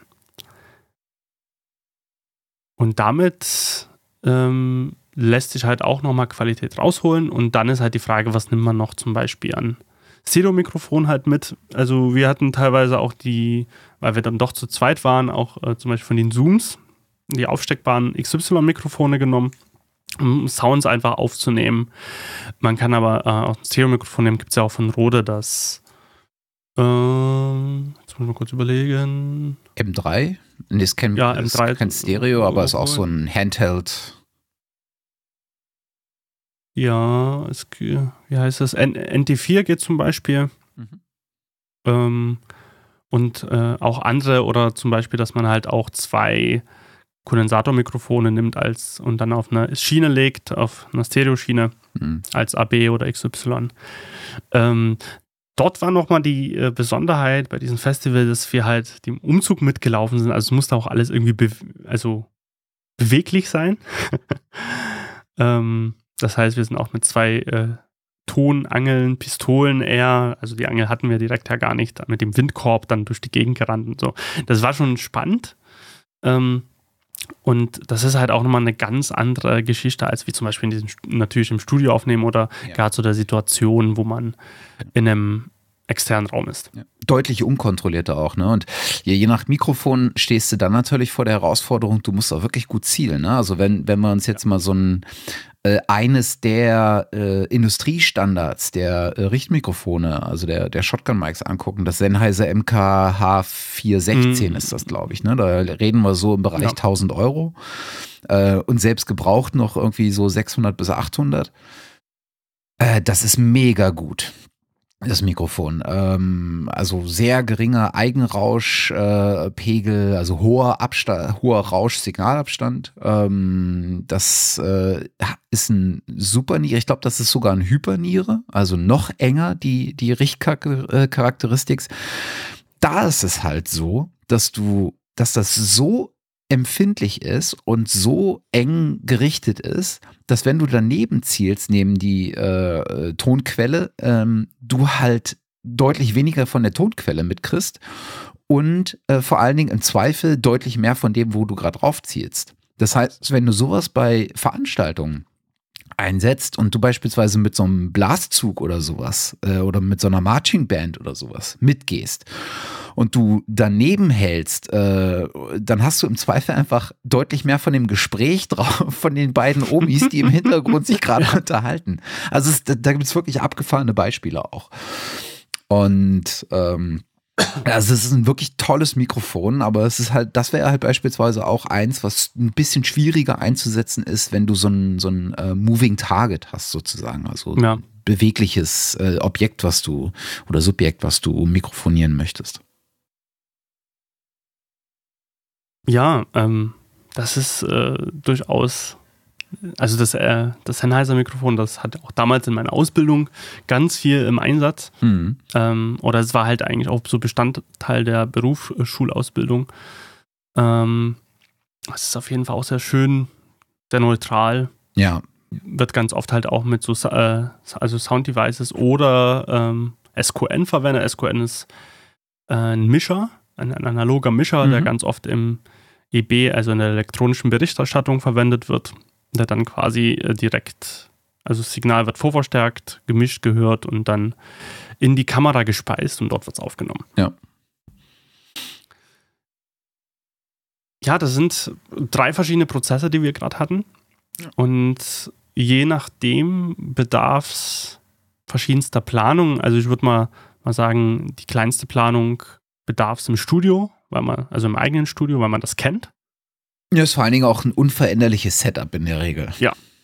Das ist unveränderliches Setup und ähm, am Ende macht man nur noch Regler auf, Schnittprogramm auf, Aufnahme und los geht's. Ähm, die nächste Stufe ist dann der, der andere Raum vor Ort. Und dann die unplanbarste Geschichte, was heißt unplanbarste, aber schwer planbarere Geschichte ist natürlich dann, wenn man Außenaufnahmen macht. Ja. Auch schwer, deutlich schwerer planbar, weil du hast auch nicht endlos viel Zeit, mal unterschiedliche Möglichkeiten auszuprobieren. Ne, wenn du also Mikro, wenn du einen Interviewtermin mit jemandem hast und bist in seinen Räumlichkeiten, dann kannst du im Zweifel sagen, okay, lass uns mal zwei verschiedene Mikros ausprobieren und dann mal hören, was jetzt besser klingt. Das kannst du eigentlich bei, auf einer Veranstaltung nicht mehr viel machen. Also maximal ja. vielleicht noch äh, mal einen kurzen Wechsel, aber du wirst jetzt nicht sagen, hm, mit den Richtmikros ist das doof, ich würde euch gerne nochmal direkt verkabeln, hm, mit dem direkt verkabeln ist es noch doofer, ich würde gerne wieder zurück auf ähm, Großmembran, was ich einfach zwischen euch stelle. Das funktioniert nicht mehr. Also da ist das, äh, ist es einfach sinnvoll, sich vorher einfach in eine ähnliche äh, Umgebung mal zu begeben oder in eine ähnliche Situation, das mal auszuprobieren, damit man dann weiß, vielleicht, womit man zumindest anfängt und guckt, ob das nicht das ist, was man dann auch nutzen will. Und äh, dann kommt es natürlich halt auch ganz stark darauf an, wie erfahren diejenigen sind, die dann die Aufzeichnung machen. Ne? Das war ja so das Problem hatten wir gerade schon gesagt, was ich hatte. Ich hatte äh, jemanden, ähm, der mich gefragt hatte, ob er, ähm, also der in einem Workshop oder auf einer Konferenz teilgenommen hat und mich gefragt hatte, hey, soll ich vielleicht ein Aufnahmegerät von euch mitnehmen und da einfach ein paar Stimmen einfangen? Äh, für euren äh, Podcast. Und ich hatte gesagt, ja, super Idee. Ähm, ich schicke dir eins, ich schicke dir mit, äh, wie du das benutzt. Und ähm, das ist auch super einfach und bringt in, in der Regel eine super Qualität. Und wenn du hier zwei Sachen beachtest, dann kann da eigentlich nicht viel falsch gehen. Na, und dann haben wir das so gemacht und ich hatte dazu geschrieben, was sie alles machen kann, ähm, um das richtig, äh, oder ich hatte das voreingestellt und hatte dann gesagt, okay, vor Ort brauchst du dann eigentlich nur noch das und das machen und darauf achten, dass du das und das nicht machst. Beispielsweise so, es war so ein Handheld-Recorder einen, von dem ich immer super begeistert bin, äh, ob der Qualität äh, und im Hinblick auf seine Größe und Preis, nämlich der Zoom H1. Mittlerweile als H1N auch äh, verfügbar, macht für die Größe, die das Ding hat, äh, macht das einen Mega-Klang. Also kannst du auch irgendwie in, äh, in, in, in die Mitte von einem Aufnahmeraum äh, legen und du hörst trotzdem alle Instrumente mehr oder weniger definiert auf der Aufnahme. Tolles Gerät, 99 Euro, mega gut. Und ähm, das kommt halt auch mit so einem ähm, Windschutz äh, anbei und der ist so ein bisschen versteckt in der Tasche gewesen, ähm, die ich äh, dazu geliefert hatte. Und den hatte sie übersehen. Und ähm, naja, dann äh, hatte sie halt ohne den Windschutz aufgenommen, aber draußen und dann nicht, glaube ich, mit, äh, mit, so, mit so Kopfhörern mal eingesteckt, um zu überprüfen. Naja, und es passierte, wie es halt so kommt, dann Wind drauf. Und zwar manchmal sehr ordentlicher Wind drauf. Und der Erschweren kommt natürlich hinzu, dass wenn Wind auf das pure Mikrofon, also ist ja auch so ein XY-Mikrofone äh, vorne dran, wenn der Wind auf die puren Mikrofone trifft, dann klippt das halt sofort. Ne? Mhm. Und Jetzt im Nachhinein haben sowohl ich als auch du, äh, weil du die Größe, du hast, glaube ich, die Advanced-Version von, ähm, von der äh, RX-Suite und ich habe mhm. nur die Standard und bei der Advanced-Version ist halt ein dediziertes D-Wind-Plugin äh, drin. Ähm, damit ausprobiert, aber egal wie, wie es äh, gedreht und gespielt haben, ich mit Kompressor EQ, vorher mhm. äh, die Noise Spectral Repair, du nochmal mit die Wind und ich glaube auch irgendwie Spectral Repair oder sowas. Ja. Ähm, es hat einfach überhaupt äh, nichts äh, gebracht im Sinne von, klar, der Wind verschwindet, aber es ist so viel Verlust äh, an der Tonqualität, weil äh, das Spektrum von so Windgeräuschen direkt auf dem Mikro ist halt sehr recht tief. Ne? Also das ist aber nicht so tief, dass du einfach mit einem Low-Cut das wegnehmen kannst, weil dann nimmst du automatisch die unteren Bereiche der Sprache auch mit weg. Und äh, Sprache ist untenrum, hat sehr viel Körper. Äh, oder äh, hat natürlich auch, anders gesagt, äh, Sprache hat untenrum relativ viel Energie. Das macht den Körper der Sprache sozusagen. Ne? Und äh, wenn du den mitnimmst, dann klingt es halt auch gleich wirklich dünn und fisselig. Und das ist nicht, egal was wir versucht haben, es ist bei allem nicht wirklich schön anzuhören. Und da kommt man dann halt auch schnell an ein Ende, was man noch probieren könnte. Jetzt könnte man sich hinsetzen und wirklich im, im Spektrum selber über so einen äh, Spectral, ähm, über so einen Spectral Editor ähm, versuchen wirklich jede kleine Stelle so rauszunehmen, dass man das, was in der Sprache existiert, drin lässt und nur das, was im Wind existiert, aber zum einen überlagert sich das stark und zum anderen kann man es im Spektrum gar nicht mehr so genau auseinanderklamüsern. Also ich erkenne oftmals den Unterschied nicht mehr, wo jetzt, was jetzt Sprache ist und was, äh, was Wind ist und das ist einfach dann auch noch das für eine Stunde Aufnahme insgesamt zu machen, das ist einfach nicht mehr leistbar. Ja, das ist dann schwierig. Also das sind auch solche Fälle, wo man, wo man sagt, also gerade so die Aufnahmen, wenn die leider gefühlt unbrauchbar klingen, wird es auch sehr, sehr, sehr schwer, da noch was rauszuholen. Ja, die Wahrscheinlichkeit ist hoch, dass sie dann auch gefühlt unbrauchbar bleiben. Ja. Leider. Das ist, das ist leider so ein Problem. Also gerade bei, also es gibt ja nur Sachen zum Beispiel, die also die, die, sind, die haben eine unterschiedliche Schwere der, des Störungsfaktors, sage ich mal. Also das heißt, wenn irgendwas rauscht zum Beispiel, hängt natürlich vom Maß des Rauschen ab, ist es aber wahrscheinlich weniger störend als zum Beispiel die Windgeräusche, die halt ganz viel von der Stimme wegnehmen oder die gar ähm, äh, unverständ also, so unverständlich mache. Also da, da gibt es natürlich verschiedene Sachen. Also ich bin mittlerweile auch so, früher habe ich irgendwie Rauschen gehasst. Mittlerweile sage ich mir, wenn es ein schönes Rauschen ist und das durch, sich durchzieht, ne? also wir gewöhnen uns ja auch sehr schnell dran und das dann normal klingt, ist es ja auch in Ordnung. Ja, so. total. Total. Also das, wenn das aber natürlich irgendwie zwischendurch immer abbricht, mal da ist, mal nicht da ist, dann ist es natürlich störend. Weil ja. jedes Mal, weil ja. unser Gehirn jedes Mal so zuckt und sagt, was ist denn jetzt los? Ja. und das ablenkt. Also ich habe auch den, den, den Fall schon gehabt, dass, äh, dass ich unschönes Rauschen rausgenommen habe, aber damit ich dann nicht auf Digital Null zurückkomme, äh, dann einfach ein bisschen angenehmeres Rauschen so ein bisschen reingeblendet habe einfach um diesen Noise Floor dazulassen, auf dem man sich dann weiter befindet. Und äh, das, da muss man ein bisschen vorsichtig sein, weil das Rauschen, wenn sich das selber unterscheidet, ist es auch wieder störend, weil du dann deutlich merkst, dass es zwei unterschiedliche Arten von Rauschen sind. Also es klingt halt einfach anders.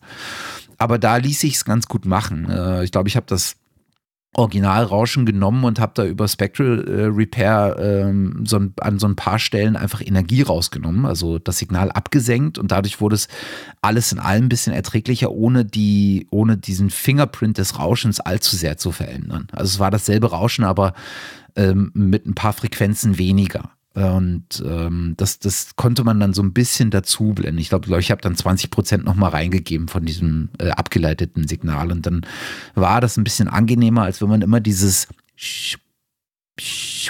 hört. Wahrscheinlich ist am Ende ja. das, was ich gerade gemacht habe, auch raus, weil es nicht durchs Gate kommt, aber mehr Culpa. Äh, ja. Naja. Ja, ich meine, dann, dann haben wir ja, wir haben zumindest jetzt mal die Aufnahmesituationen bei so Produktionen, Audioproduktionen äh, mal so ein bisschen beleuchtet. Also die, die, äh, in denen wir uns öfter mal befinden. Äh, vielleicht haben wir mit, mit ein bisschen Blick auf die schon vorangeschrittene Zeit, ähm, haben wir das nächste Mal äh, dann noch eine Sektion, wo wir uns vielleicht mal angucken, wie wir äh, das Editing danach machen. Auf jeden Fall. Also so ein bisschen Repair-Editing äh, oder Audio-Repair haben wir jetzt hier auch äh, drin, drin gehabt, aber ich glaube, wir können uns beim nächsten Mal mal angucken, wie wir dann sozusagen auf der, ähm, auf der Postproduktionsseite dann weiterverfahren, ob's, was wir da so gängig machen. Ähm, vor allen Dingen würde mich interessieren, inwieweit du wirklich alles händisch machst oder inwieweit du dich ähm, automatisierten Services ja. bedienst. Ja, weil das machen wir. Das lange gemacht habe, mhm. mich automatisierten Services zu bedienen und ähm, frage mich so langsam, ob und wie und warum nicht selber. Aber das können wir dann das nächste Mal machen. Was wir dieses Mal auf jeden Fall noch machen wollten, was wir lange nicht gemacht haben, äh, ist mal wieder ein kleines Segment mit aufzunehmen, nämlich äh, unsere FX-Picks. Also, wo, wo wir so kleine Tools und Helferlein äh, mal äh, empfehlen können, die wir vielleicht selber nutzen äh, oder ausprobieren, äh, von denen wir begeistert sind. Ähm, das haben wir, glaube ich, jetzt lange Zeit nicht gemacht, aber ich glaube, es ist mal wieder Zeit und das äh, ist so ein kleines Segment, was auch nicht so allzu lange dauert. Insofern kriegen wir das, glaube ich, noch ganz gut unter. Und zwar, wir haben ja, das haben wir vor Ewigkeiten mal gemacht, ähm, dass, dass wir uns jeweils ein Plugin oder Plugins, ähm, Helferlein äh, rauspicken und die mal kurz vorstellen, besprechen, dazu vielleicht irgendwie anregen. Magst du anfangen oder soll ich mit meinem einen anfangen? Mach du mal mit. Mach du mal mit deinem, äh, mit deinem einen. Und zwar, ich habe mir rausgepickt von FabFilter den ProQ 3 oder 3. Das äh, FabFilter ist mittlerweile seit, glaube ich, über zehn Jahren oder guten zehn Jahren machen die ähm, Software-Plugins äh, vorrangig in dem Bereich Soundbearbeitung. Ich würde jetzt mal salopp sagen Basics, aber halt auch so einige kreativere Sachen. Ähm, das heißt, die machen EQs, Kompressoren, ist, äh, Filter. Damit haben die angefangen. Ähm, sehr saubere, gut bedienbare äh, Filter zu konstruieren Und ähm, mittlerweile sind sie sehr, vielfältig unterwegs und ganz und in der breiten Masse, würde ich mal sagen, angekommen. Ja, ja, also und, alles von Limiter, DSer, Gates ähm, und alles sehr, sehr, sehr transparent. Transparent und mit einem, mit einem der innovativsten äh, Interfaces, die es lange gab bei den Plugins. Total wahrscheinlich, äh, da sie sich komplett gelöst haben von dem Konzept, wir emulieren alte Geräte oder bauen die nach, sondern gesagt haben, hey, wir wollen einen EQ bauen, der soll super bedienbar sein, soll super transparent klingen, soll natürlich wahnsinnig gut klingen und haben gesagt, okay, wir ba bauen das jetzt so ganz neu von Grund auf und damit sind sie auch sehr erfolgreich mit diesem Konzept. Und FabFilter Q3, das ist mittlerweile der Nachfolger. Es gab ja natürlich Q1, Q2, Q3. Und ich habe den Q3 jetzt und muss sagen, der löst gerade für mich vollkommen äh, den Q2 ab. Ja. Q2 immer noch super, aber der Q3 äh, für mich klingt da auch irgendwie gefühlt noch eine Ecke besser. Hat aber auch sehr, sehr spannende Funktionen, die ich mittlerweile ständig nutze. Und zwar, der kann dynamisch sein. Das heißt, ähm, das ist kein statischer EQ, den man halt einmal einstellt und was weiß ich, bei 3 Kilohertz jetzt irgendwie 5 dB anhebt, und die, das bleibt dann so. Man kann halt, halt diesen Punkt, das kann man auch machen, man kann ihn aber auch dynamisch einstellen. Das heißt, je nachdem, äh, was für ein Threshold, also einen Schwellenwert ich halt einstelle und eine Verstärkung oder Absenkung, beziehungsweise eine Verstärkung, eine negative Verstärkung ein, einstelle, passt er sich auch dementsprechend an. Und das hat den riesen, riesen Vorteil und ähm, dass man ein Signal aut, aut, so dynamisch gestalten kann von, vom Frequenzverlauf her. Das heißt, wenn es irgendwie zu sehr gerade an einer Stelle, sag jetzt mal, wummert, ähm, senkt er das äh, zum Beispiel stärker ab in dem Moment, als wenn es nicht so laut ist. Und somit kriegt man nur so eine gewisse Dynamik, so eine gewisse Natürlichkeit auch irgendwie rein in dem Signal. Und äh, das ist so gerade so eine Funktion, die ich wahnsinnig sehr nutze. Es gibt auch noch so andere Filterformen. Aber an sich finde ich das sehr, sehr umfangreiches EQ-Tool mittlerweile. Ja. Der, der Pro Q2 war auch mein äh, Go-To äh, und äh, ich habe jetzt auch, äh, ich meine, durch das Upgrade ist der, ist der Pro Q3 auch nicht mehr so wahnsinnig teuer. Ich glaube, das Upgrade hat 80 oder 100 Euro mhm, gekostet ja. oder sowas. Ähm, der kostet normalerweise 150 oder 170, eins von beiden. Äh, so einer der Standardpreise äh, bei, bei ähm, äh, Fabfilter, die alle nicht teuer, äh, alle nicht billig sind, die äh, Sachen, aber alle super lohnenswert.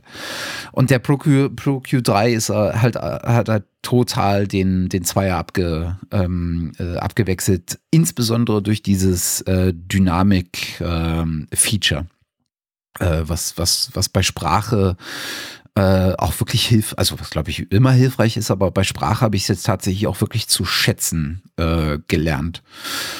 Und äh, tolles, tolles Ding. Also es hat noch diverse andere ähm, Eigenschaften, äh, die wirklich toll sind. Ähm, kann ich jedem nur raten, sich die Version mal runterzuladen, 14 Tage auszuprobieren und dann zu überlegen, ob das nicht ähm, der eine äh, lohnenswerte Investition ist. Ich meine, die Equalizer werden immer besser, die in äh, DAWs auch dabei sind. Ähm, also insbesondere jetzt auch der ähm, die Equalizer, die bei Cubase beispielsweise mhm. dabei sind oder bei äh, Studio One. Ähm, äh, also von der Funktion her super, aber stehen doch noch deutlich hinter Fabfilter äh, zurück. Hm? Ja, also unbedingt ausprobieren, wie du schon sagst. Ja. Testen, tolle Sache. Bereut man nicht. Ja. Man greift eher zum Kauf. genau. Ähm, Jetzt du. Bleiben wir einfach mal bei Fabfilter. Ähm, Gibt es schon ein bisschen länger, äh, aber der äh, Fabfilter Limiter, der L2, äh, ist, was Limiter angeht, wow also es ist eigentlich der Limiter, der bei mir zum Einsatz kommt. Lange war es tatsächlich äh, das Limiting Feature oder das Exciting Feature von, äh, von Ozone, also der äh, der, der, der Mastering Suite äh, von äh, Isotope, äh, die ja in, mittlerweile in der Version 8 sind und auch nochmal deutlich äh, verbessern äh, oder schon nochmal ein Stückchen verbessern konnten. Aber ich tendiere dazu, einfach den Fabfilter als rein Limiter zu benutzen, weil der lässt sich extrem gut bedienen. Äh, du kannst, ähm, du kannst die, die, äh, was dir dargestellt wird, halt auf deine, ähm, äh, auf deine Bedarfe äh, einstellen. Also ob du jetzt nach K12, K14, K20 äh, oder nach äh, EBU 128 äh, oder nach RMS äh, oder was weiß ich dir das anzeigen lassen willst. Äh, kannst du alles einstellen, du kannst dir Zielwerte einstellen, äh, du kannst äh, sagen in der Anzeige dessen, was er limitiert. Also es zeigt er dir sozusagen in der, in dem, in der äh, Frequenzverteilung, also ist so eine, so eine äh, Fourier-transformierte äh, Kurve, die du halt siehst, so Standard in, in der Audioindustrie. Ähm, äh, da kannst du äh, sagen, wie er dir die anzeigen soll, ob er einfach live mitlaufen soll, ob er das über die Zeit stehen lassen soll und dann wird die sozusagen immer, immer dichter und du siehst die Verteilung über den, über den Wert. Du kannst sagen, du möchtest dir die integrierten Wert angucken, du möchtest sagen, du möchtest dir den momentanen Lautheitswert an, anzeigen lassen. Du kannst sagen, die soll sich, ähm, die soll sich immer wieder, die soll sozusagen langsamer werden, wenn was Neues hinzukommt. Also wirklich krass einstellbar. Er ist super transparent. Er hat unterschiedliche Modi, die du anstellen kannst, von transparent, was wirklich kristallklar ist, über modern, über Pumping, über also so unterschiedliche Arten der Komprimierung, so dass du, äh, dass du äh, Komprimierung sag ich schon, der Limitierung, dass du das nicht nur als so ein als so ein äh, Limiter einsetzen kannst, der sozusagen verhindert, dass du gay, äh, dass du clippst, sondern du kannst ihn auch als, als äh, farbliches oder farbgebendes oder äh, als kreatives Mittel einsetzen und dann auch merken, wie der Limiter arbeitet in, in Musik beispielsweise wirklich, wirklich ein tolles Tool. Auch da lohnt sich die Investition. Und das Schöne bei FabFilter ist, dass je mehr du äh, bei denen kaufst, äh, desto mehr kriegst du auch auf den Rest, den du noch nicht gekauft hast, äh, Rabatte. Und das lohnt sich. Und ich habe jetzt irgendwie, der, der Pro Q3 kostet irgendwie 150 und der, und der Limiter kostet 170 und ich habe jetzt für das Upgrade auf den Pro Q3 und für den Limiter zusammen 100 bezahlt. Ja. Also das ist mega gut. Total. Kannst du also nichts sagen. Ähm, dann hatten wir vorhin in der Vorbereitung zur Sendung hatten wir noch äh, kurz darüber gesprochen, weil ich hätte erwartet, dass du äh, zwar Fabfilter mitnimmst, aber noch was anderes vom Fabfilter und zwar deren Reverb. Äh, der ist nämlich letztes Jahr erschienen, Pro R. Und das finde ich ist einer der besten Reverb-Plugin, eines der besten Reverb-Plugins äh, da draußen. Sehr, sehr ähm, fein einstellbar, an sehr, sehr vielen Stellen beeinflussbar, schönes User-Interface, kannst hier sehr viel äh, analytisch auch darstellen lassen, kannst in die Reverb-Verteilung eingreifen, du kannst sozusagen den Reverb direkt im Plugin nochmal EQen und all das, also ähm, das ist wirklich auch ein tolles, tolles äh, Plugin, was, was wirklich die Anschaffung auch lohnt, äh, wenn man, insbesondere natürlich, wenn man viel mit Reverbs arbeitet. Und du meintest dann, ja, aber in, in deinem Genre würde man tatsächlich eher weniger mit diesen Reverbs äh, arbeiten, die ja oftmals auch Gefahr laufen, ein bisschen künstlich zu klingen, sondern eher viel mehr mit Impulse Responses. Ne? Also mit der Abbildung des Schallverhaltens in realen Umgebungen. Ne? Auf jeden Fall. Ähm, hat den Hintergrund, also Pro A großartig für Musik und für Sounddesign, also Sound, einzelne Soundelemente. Ich habe aber festgestellt, ähm, wenn man jetzt, äh, ich habe, wie ich schon mehrmals gerade einen Kurzfilm jetzt so gemischt habe, ähm, wenn man, wenn es um reale Räume handelt, Straßenzüge und, und, und, da muss man halt sagen, okay, ähm, da will man natürlich einen Sound haben. Wenn zum Beispiel in einer Straßenschlucht irgendwas explodiert, will man wissen, wie, oder weiß man ja irgendwie so von außer unbewusster Erfahrung, wie das klingt. Und dazu ähm, sind synthetische Räume schwierig, beziehungsweise muss genau wissen, wie klingen die, wie kann man die einstellen. Das sind eher so Impulsantworten gefragt. Das heißt, äh, Hallräume, die mal vermessen worden sind und aufgenommen worden sind. Und da ist zum Beispiel gibt's, äh, oder ist zum Beispiel Altivirb, so ein spezielles Plugin dafür. Gibt es als Stereo-Variante und, äh, und Surround-Variante. Und dieser und hat extra speziell aufgenommene Hallräume, Straßenzüge, Vorplätze, Kellerräume, ähm, Häuser und und und. Und dafür eignet sich besser. So, für für äh, Filmtonmischungen. Ah, sehr gut. Altiverb kannte ich noch gar nicht, siehst du? Also viele, äh, viele Reverb-Plugins oder allgemein auch viele Plugins, äh, die äh, sozusagen äh, Softwareinstrumente sind, ähm, bringen auch die Möglichkeit, dass du eigene Impulse-Responses äh, äh, da reinladen kannst. Ne? Und dann haben, hast du sozusagen den Reverb, den du haben möchtest. Ähm, und wer sich mal ein bisschen im Netz um umschaut, es gibt für extrem viele Sachen genau diese Impulse-Responses auch zum Laden. Also äh, wer in Richtung die Guitar Cabinets mal gucken möchte, äh, da gibt's äh, Torpedos Wall of Sound.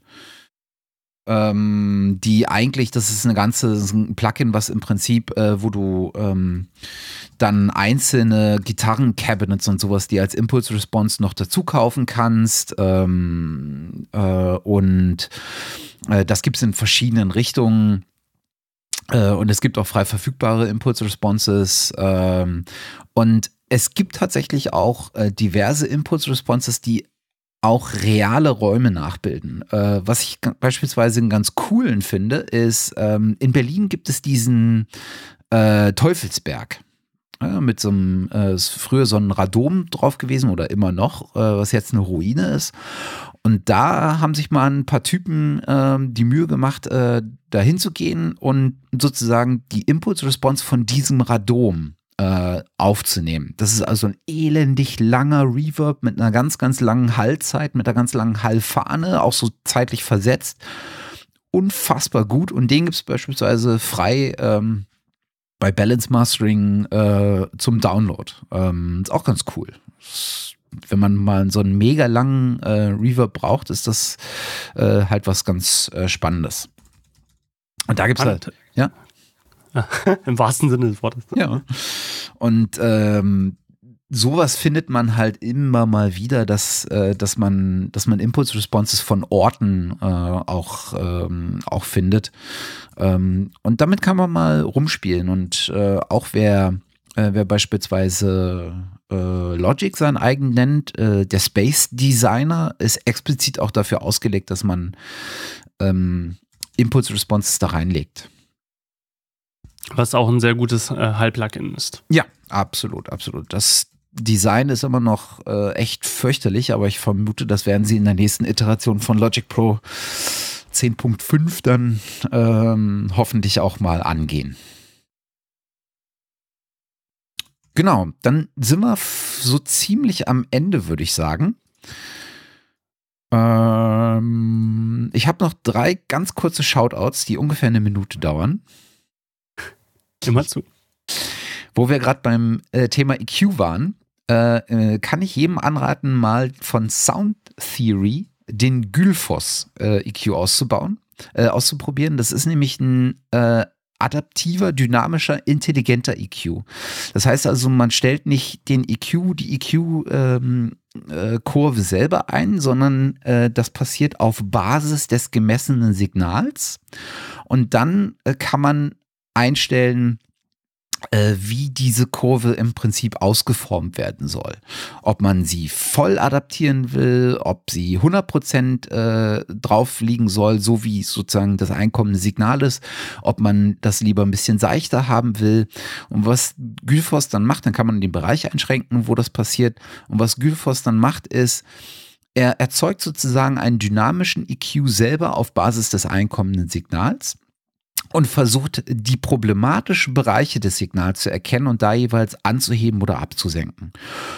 Und A funktioniert das ziemlich gut, finde ich. Ähm, mal mehr, mal weniger. Ich finde, bei Drums ist es, ist es eher ein bisschen weniger geeignet, ähm, merkwürdigerweise. Das klingt oftmals dann ein bisschen metallen, aber ich finde auf Sprache und so auf generell äh, einem Mix, äh, also einfach einer Stereospur, wo viele Instrumente gleichsam spielen, passiert das sehr, sehr gut. Das ist fast so ein bisschen so ein eine Idee eines Mastering-EQs. Äh, und was ich ganz gut finde, ist entweder man kann dieses, äh, diese Einstellung dann schon benutzen oder ich finde, sie gibt einem eine Idee davon, äh, wie man die eigene, wie man dann händisch selber einen EQ hernehmen könnte, zum Beispiel den Pro Q3 und sozusagen gucken könnte, okay, ähm, Gülfos hat da eine Absenkung, also irgendwas Problematisches entdeckt, das höre ich mir mal gezielt an und gucke mal, ob ich damit einverstanden bin.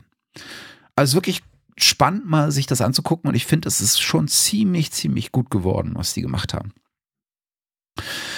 Ähm, und dann habe ich noch zwei Instrumente, mit denen ich gerade sehr viel rumspiele, äh, weil ich ja gesagt habe, ich möchte gerne wieder ein bisschen, ähm, äh, ein bisschen mehr kreativ arbeiten und die kann ich beide nur äh, sehr nach ähm, oder sehr empfehlen. Das eine ist ähm, ein Gitarren-Plugin, ähm, was von äh, Neural DSP kommt, ähm, in Zusammenarbeit mit Mike Fortin. Mike Fortin ist ein, Amerikan ein kanadischer ähm, Gitarren-Amp-Bauer, der sehr, sehr gute Amps baut. Und auch Pedals und sowas. Ähm, und die haben ein Plugin gemacht, nennt sich äh, Fortin Nameless äh, Plugin. Äh, und jetzt auch ganz neu äh, Fortin Natos. Äh, beides ähm, im Prinzip vor allen Dingen High Gain äh. Super gut, super clean. Das Interface ist, äh, ist top. Äh, also eins der besten Gitarren-Plugins äh, vom Sound her, die ich kenne. Und das zweite ist von Spitfire Audio, äh, die eine ganz, ganz exzellente Tonschmiede aus Großbritannien sind. Und da gibt es ein Feldpiano. Und zwar von das Gwillem Simcock Feldpiano. Ähm, was einen super, super schönen, intimen äh, Pianoklang erzeugt. Also Feldpiano, wer das nicht kennt, da liegt dann auf den Hämmern. Die Hämmer werden sozusagen mit, äh, mit was ist Feld nochmal? Äh, Filz, äh, mit Filz überzogen, sodass im Prinzip äh, das gemindert wird, wenn die auf die Seiten treffen. Und dadurch gibt es so einen sehr warmen, sehr weichen, sehr intimen Klang, ähm, was ganz, ganz toll ist. Und das haben die, äh, zum einen gibt es das in der Olafur Arnolds ähm, äh, Kollektion ist da mhm. so ein Feldpiano mit drin und zum anderen gibt es jetzt dieses äh, Gwillem Simcock Feldpiano als einzelnes Instrument, ähm, was super schön klingt und auch sehr, sehr, äh, sehr, sehr gut einstellbar ist mit den unterschiedlichen Mikrofonen und Abständen und Mikrofontypen und sowas und total super. Und das ist ursprünglich mal, äh, oder das ist so ein bisschen inspiriert gewesen von ihrem äh, Labs Soft Piano.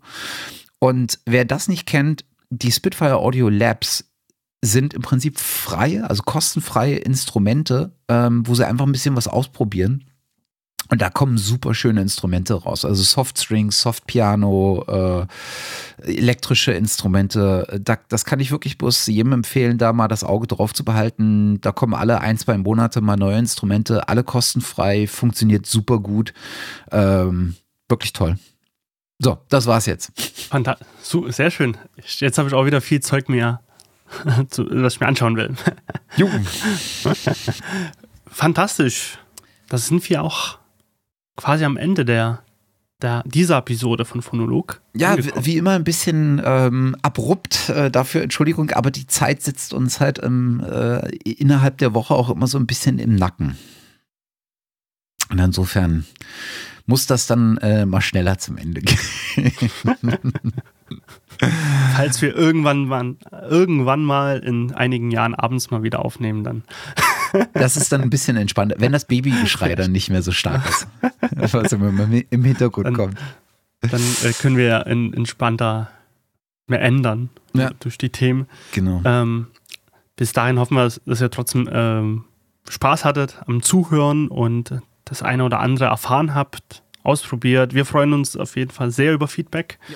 über Einwürfe, über eure Erfahrungen im Prozess von Aufnahmen, Plugin-Empfehlungen und sonstiges. Ja, ja, immer gern äh, her damit. Sehr schön. Ja. Dann äh, vielen Dank, Bonnie. Ja. Äh, wir haben ja schon gesagt, nächstes Mal gucken wir uns dann mal so ein bisschen die Postproduktionsschiene an.